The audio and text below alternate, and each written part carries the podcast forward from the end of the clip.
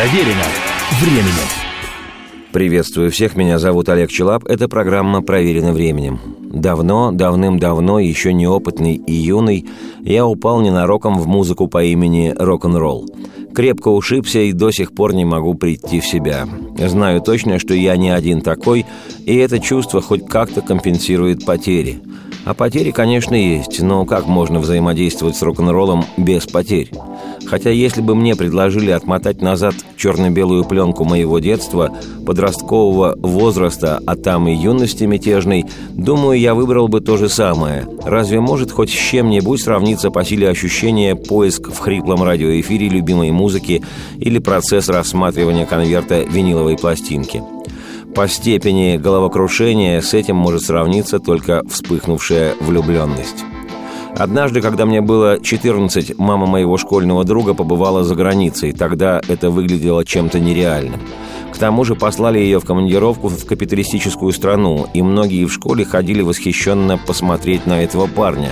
Его мамаша была в Финляндии – Именно из этой могучей и передовой державы умная мама моего одноклассника привезла сыну магнитофон «Филлипс» и кассету с записью певца, голос которого стал доступен всему советскому народу только через год.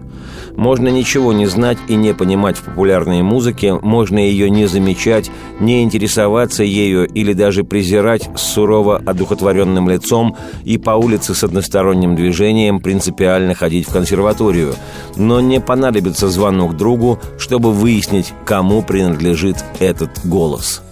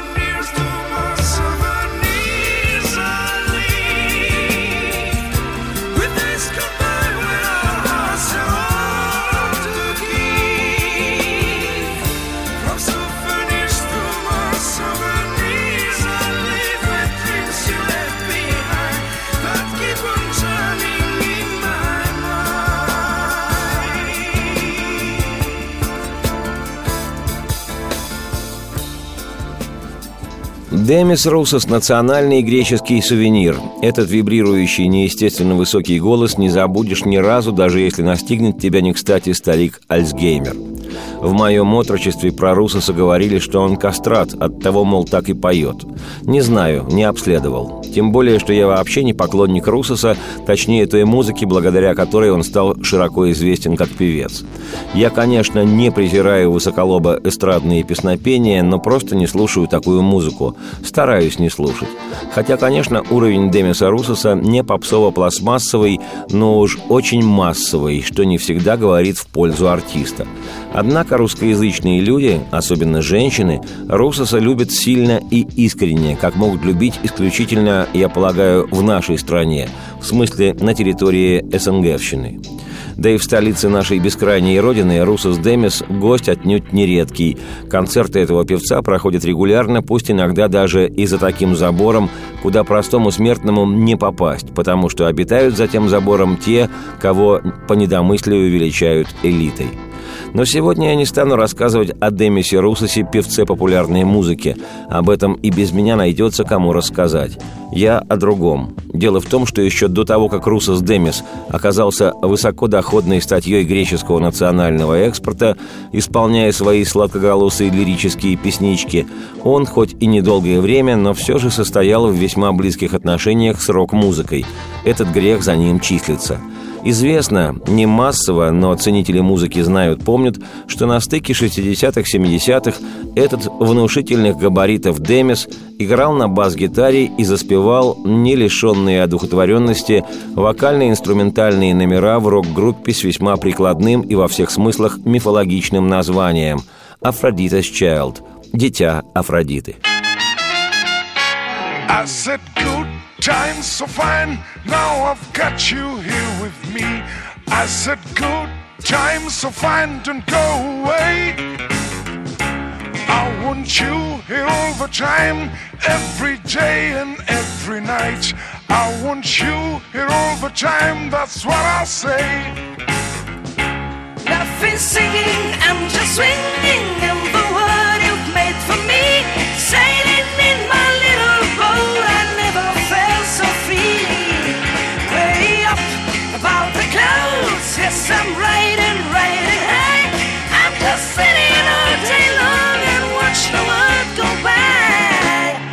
Said good times so fine, now I've got you here with me. I said good times so fine, don't go away.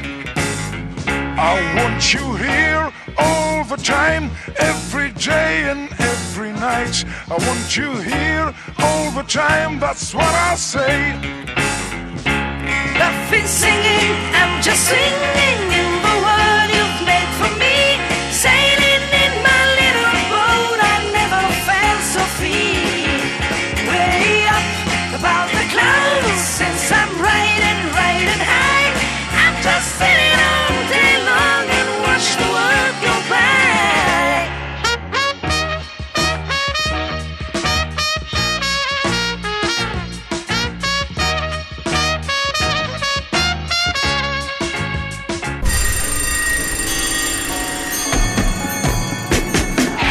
Проверено временем. Приветствую всех, меня зовут Олег Челап. Это программа «Проверено временем». О группе Афродита Щелд я 13-летний узнал от своего старшего брата. Этот Демис Руссо спел в нашей квартире еще до поездки мамы моего школьного друга в очень музыкально продвинутую Финляндию. Однажды брат принес из института пластинку. Не пластинку, диск. Фирменный винил именовался только дисками или дисками. Пластинками назывались изделия из советской или другой социалистической пластмассы. Так вот, на обложке того диска красовались три нехудых бородатых молодца, а сверху импортными буквами было написано «Афродитас Child». «Это греки», — сказал мне со значением брат. «Греческая группа. Дитя Афродиты». То, что Афродита – древнегреческая богиня любви, я знал с детства, и поскольку мифология античной Греции меня всегда откровенно будоражила, ансамбль этот мне понравился сразу, только из-за одного своего названия. А уж когда мой брат засунул в проигрыватель тот диск, я, не раздумывая, отправился в древнегреческие дали.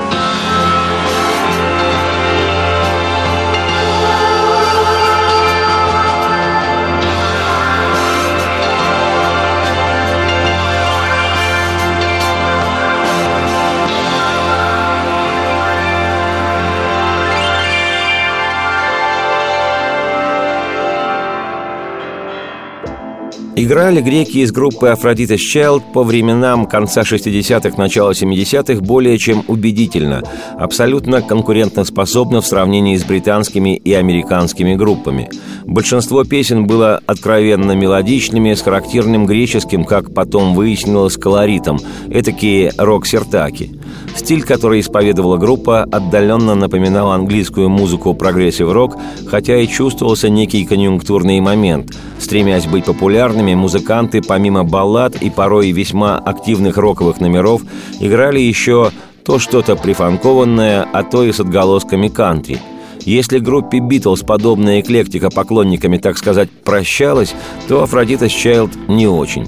Так что не скажу, что все повально обожали эту группу, просто ко мне диск «It's Five O'Clock» «Пять часов» попал в правильный момент. Известно, как это бывает.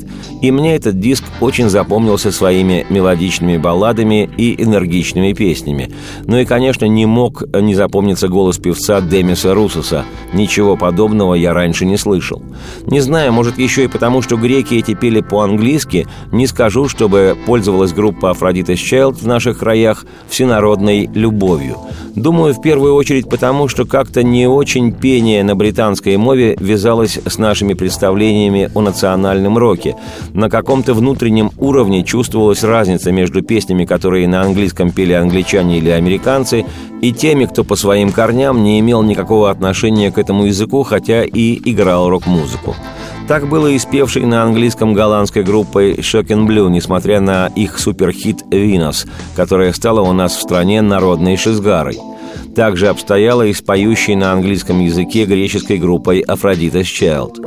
Ну, находились типичные снобы, которые не воспринимали их музыку исключительно из-за того, что Aphrodite's Child были якобы не фирменными, не английской или американской группой. Но, к счастью, снобов всегда меньше. В основном отсутствие тотальной народной любви к детей Афродиты объяснялось некоторой музыкальной вторичностью и именно языковой принадлежностью песен ансамбля. Я не раз говорил в передачах, что в наших краях, да, британско-американский рок на английском языке воспринимался на ура, но с подачи Александра Градского, а потом и «Машины времени» Андрея Макаревича, многие считали, что рок с другим, не англосакским национальным окрасом должен исполняться исключительно на своем языке. Кроме всего прочего, в этом есть огромное очарование. И, кстати говоря, венгерские, польские и даже ГДРшные группы всегда отличались своим языком в песнях, песнях и заслуженно пользовались уважением еще и поэтому. Что же касается Афродиты Чайлд, то пел в этой группе не один лишь Демис Русос, и коль скоро речь сегодня не только о нем, то не удержусь, поставлю вслух одну недолгую, энергичную в стиле кантри вещицу этого греческого бенда в исполнении не Русоса, но хорошую.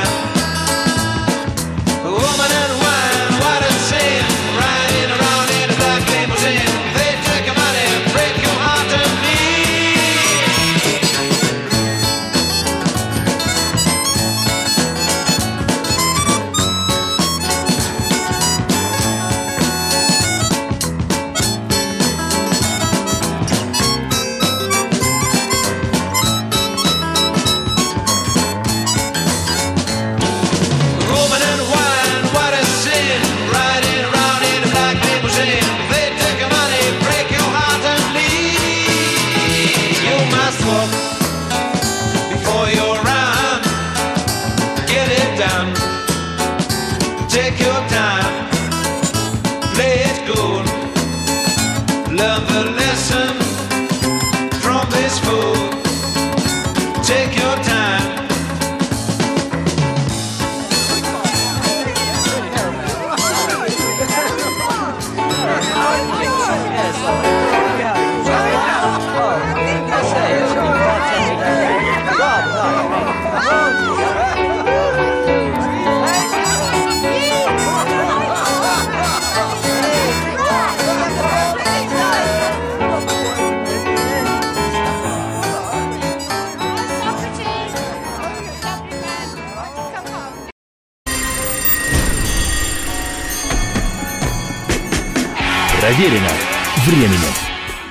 Приветствую всех, меня зовут Олег Челап, это программа «Проверено временем». Если присмотреться к истории группы Афродита Чайлд, да и самого певца Демиса Русоса, то для начала выясняется, что Русос Демис никакой не Демис.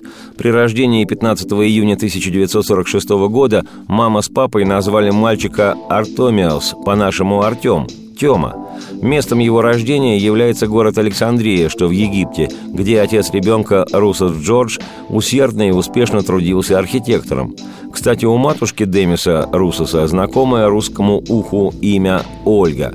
Позже у Джорджа и Ольги родился еще и младший брат Артемиуса Костас, по-нашему Костя. Семья процветала, но ровно до тех пор, пока в октябре 1956 года в Египте не началась пальба – Суэцкий кризис или Суэцкая война, она же Вторая арабо-израильская война. Вынужденно оставив все имущество в Египте, Джордж и Ольга с двумя детьми рванули в родную Грецию, где оказались детьми. Будущей звезде было 10 лет, но поскольку материальные дела в семье выглядели весьма туго, мальчик, к тому времени уже игравший на пианино, гитаре и трубе, начал работать музыкантом кабаре – в 17 лет Русос организовал первый свой ансамбль, в котором играл на бас-гитаре и подпевал.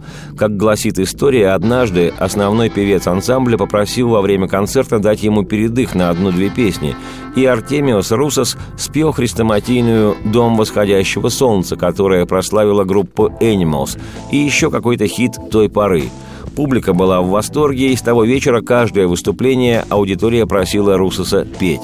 История гласит, что вскоре Русос организовал другую группу, где уже был сам солистом, а в 1967 году Русоса свела судьба с тремя музыкантами. Одного звали Лукас Сидерас, он працевал на барабанах, другого Вангелис Папатанасио, клавишник, а третьего – Агирилес Кулурис, он играл на гитаре – Вчетвером ребята создали ансамбль, клавишником и главным композитором которого стал Вангелис, а Руса спел и играл в этом бенде на бас-гитаре, а иногда и на гитаре, акустической и электрической.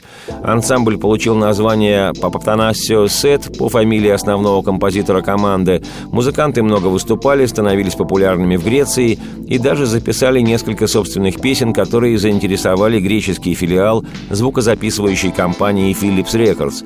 Этот лейбл лейбл выпустил один за другим два сингла, и оба они стали весьма успешными.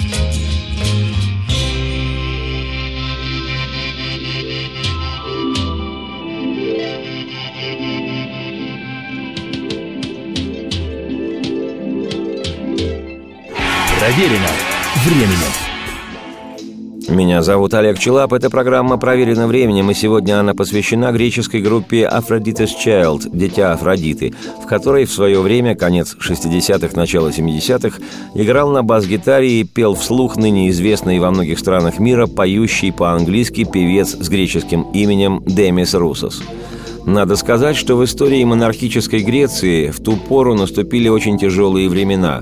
В апреле 1967 года в стране произошел военный переворот, и власть захватила режим полковников, которых во всем мире окрестили черными полковниками, то есть то была, выражаясь одним словом, хунта – Основой новой греческой идеологии хунта провозгласила борьбу с коммунистической и анархической опасностью.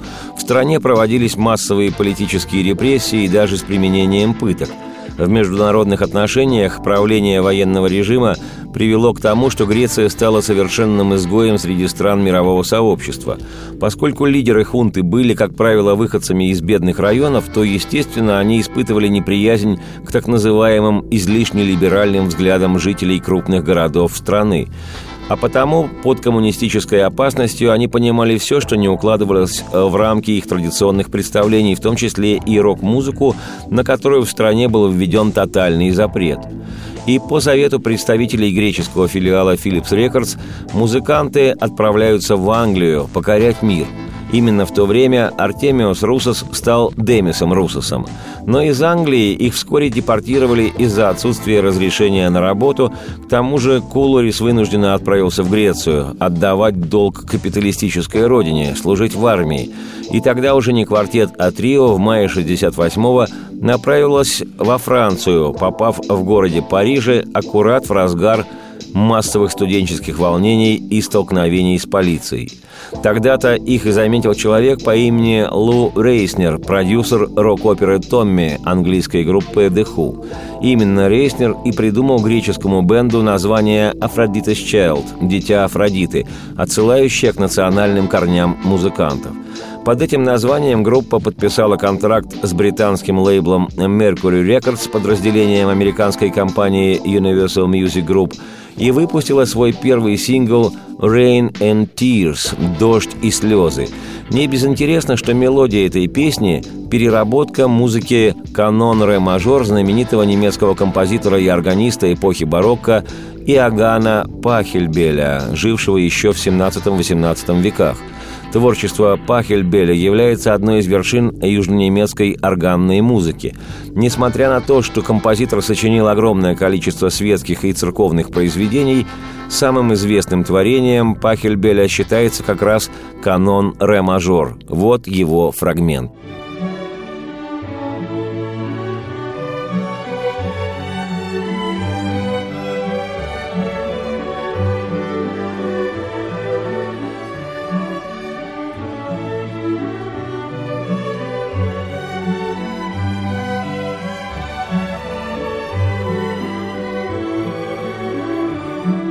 И вот, взяв за основу эту воздушную мелодию из наследия немецкого композитора Иоганна Пахельбеля, канона ре-мажор, греческая группа Aphrodite's Child, исполняющая англоязычные песни собственного сочинения, выпускает во Франции на американском лейбле сингл со своей песней «Rain and Tears». Дождь и слезы – суть одно, но на солнце ты должна играть в игру. И когда зимой уплачешь – можешь ты претендовать на то, что будто это дождь, и ничего, кроме дождя. И сколько раз я видел слезы, льющиеся из голубых, из глаз твоих. Дождь и слезы — суть одно, но на солнце ты должна играть в игру. Дай ответ мне о любви, ведь так нужен твой ответ мне на любовь. Потрясающий, но сингл «Rain and Tears» — «Дождь и слезы» никому неизвестный в старом свете группы «Aphrodite's Child» сразу же стал европейским хитом. Проверено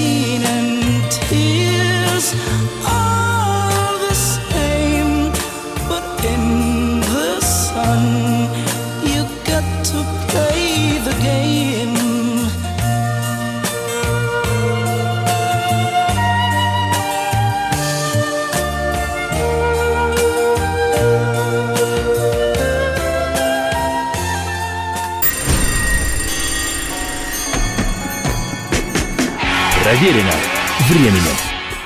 Приветствую всех, меня зовут Олег Челап. Это программа «Проверено временем».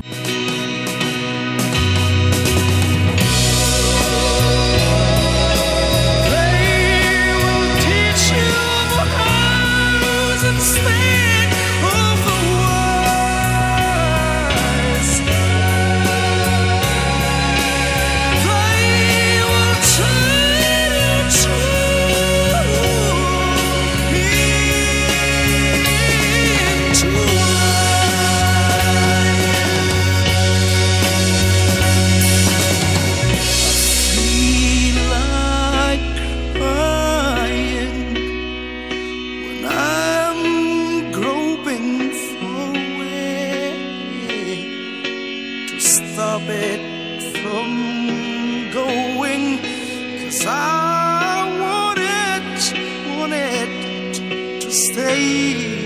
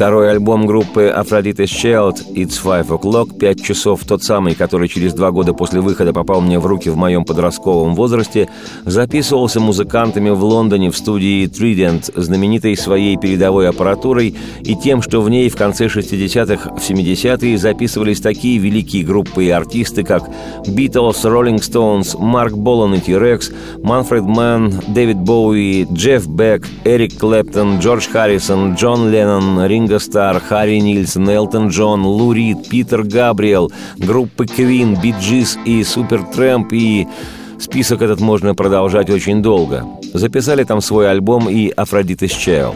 Пластинка, вышедшая в январе 1970-го, получилась еще удачнее первой. В ней также переплетались многие музыкальные жанры, от прогрессив-рока до фанка, кантри, красивых баллад и психоделики. Заглавная песня с этого альбома «It's Five O'Clock» вошла в европейские хит-парады, критика отмечала глубину музыкального и поэтического материала группы, добившейся европейской популярности. Как раз в это время в команду вернулся отслуживший в греческой армии гитарист Агирилес Кулурис. И все бы ничего, но во время записи третьего альбома с веселеньким названием «666», созданного под впечатлением от откровений Иоанна Богослова, в группе начались серьезные разногласия. Основным автором музыки был по-прежнему Вангелис Папатанасиу.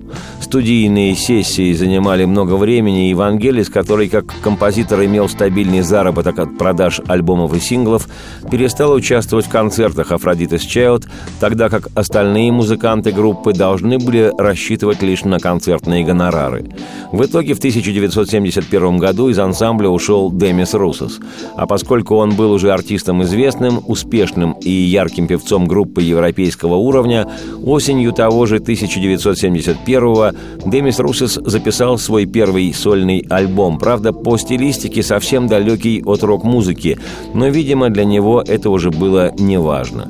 С рок-н-роллом было покончено как с явным заблуждением молодости, и началась эра эстрадного сладкоголосого певца Демиса Русоса, записавшего немалое количество настоящих шлягеров и ставшего мегапопулярным во многих странах мира. Об этом наверняка кто-нибудь однажды сделает не одну программу. Ансамбль «Афродитес Child», в дискографии которого официально значится три альбома, хотя на самом деле третий альбом можно считать скорее сольником Папа Танасио, остался в записанных добротных песнях, спетых тогда еще рок-певцом Демисом Русосом, человеком с уникальным голосом в своем роде единственным на планете Земля – Считается, что настоящая слава и признание музыкальных критиков пришли к группе Aphrodite's Child после выхода в 1972 того самого концептуального в стиле прогрессив-рок альбома «666». Альбом высоко оценил всемирно известный художник-сюрреалист Сальвадор Дали. Вот только к этому времени группы уже не было – Демис Русос стал популярным певцом со сверхуспешной сольной карьерой. Кстати, автором песен и клавишником на ряде его альбомов был бывший коллега по Афродитес Child Вангелис Папатанасиу. Сам Папатанасиу сократил имя и фамилию до псевдонима Вангелис и стал работать в жанре электронной музыки, добившись больших успехов. В частности, за саундтрек к британскому фильму «Огненные колесницы» ему была присуждена премия «Оскар» в номинации «Лучший лучший оригинальный саундтрек. Вернувшийся из армии гитарист так толком и не успел поучаствовать в музыкальной жизни команды, а барабанщик Афродитес Чайлд Лукас Сидерос после распада ансамбля занялся наукой и долгое время преподавал античную литературу в знаменитой Сорбонне – я же, Олег Челап, автор и ведущий программы «Проверено временем», благодарен судьбе, что в мои 13 лет мне повезло услышать эту замечательную греческую команду «Афродитас Child». Думаю, в музыкальном отношении эти ребята невольно оказали определенное влияние на формирование моего собственного музыкального вкуса и стиля. Влияние этой группы на меня было настолько очевидным, что когда я создавал еще в школе свой бенд, он получил название «Child», частично от звучания моей фамилии, но в значительно большей степени и с учетом названия группы Aphrodite's Child. Хотя название Child у моего ансамбля долго не продержалось. Зачем московской группе английское название? Оставляю вас с группой «Дитя Афродиты». Дитя, надо заметить, получилось очаровательное. Радости вам вслух и солнце в окна, и процветайте!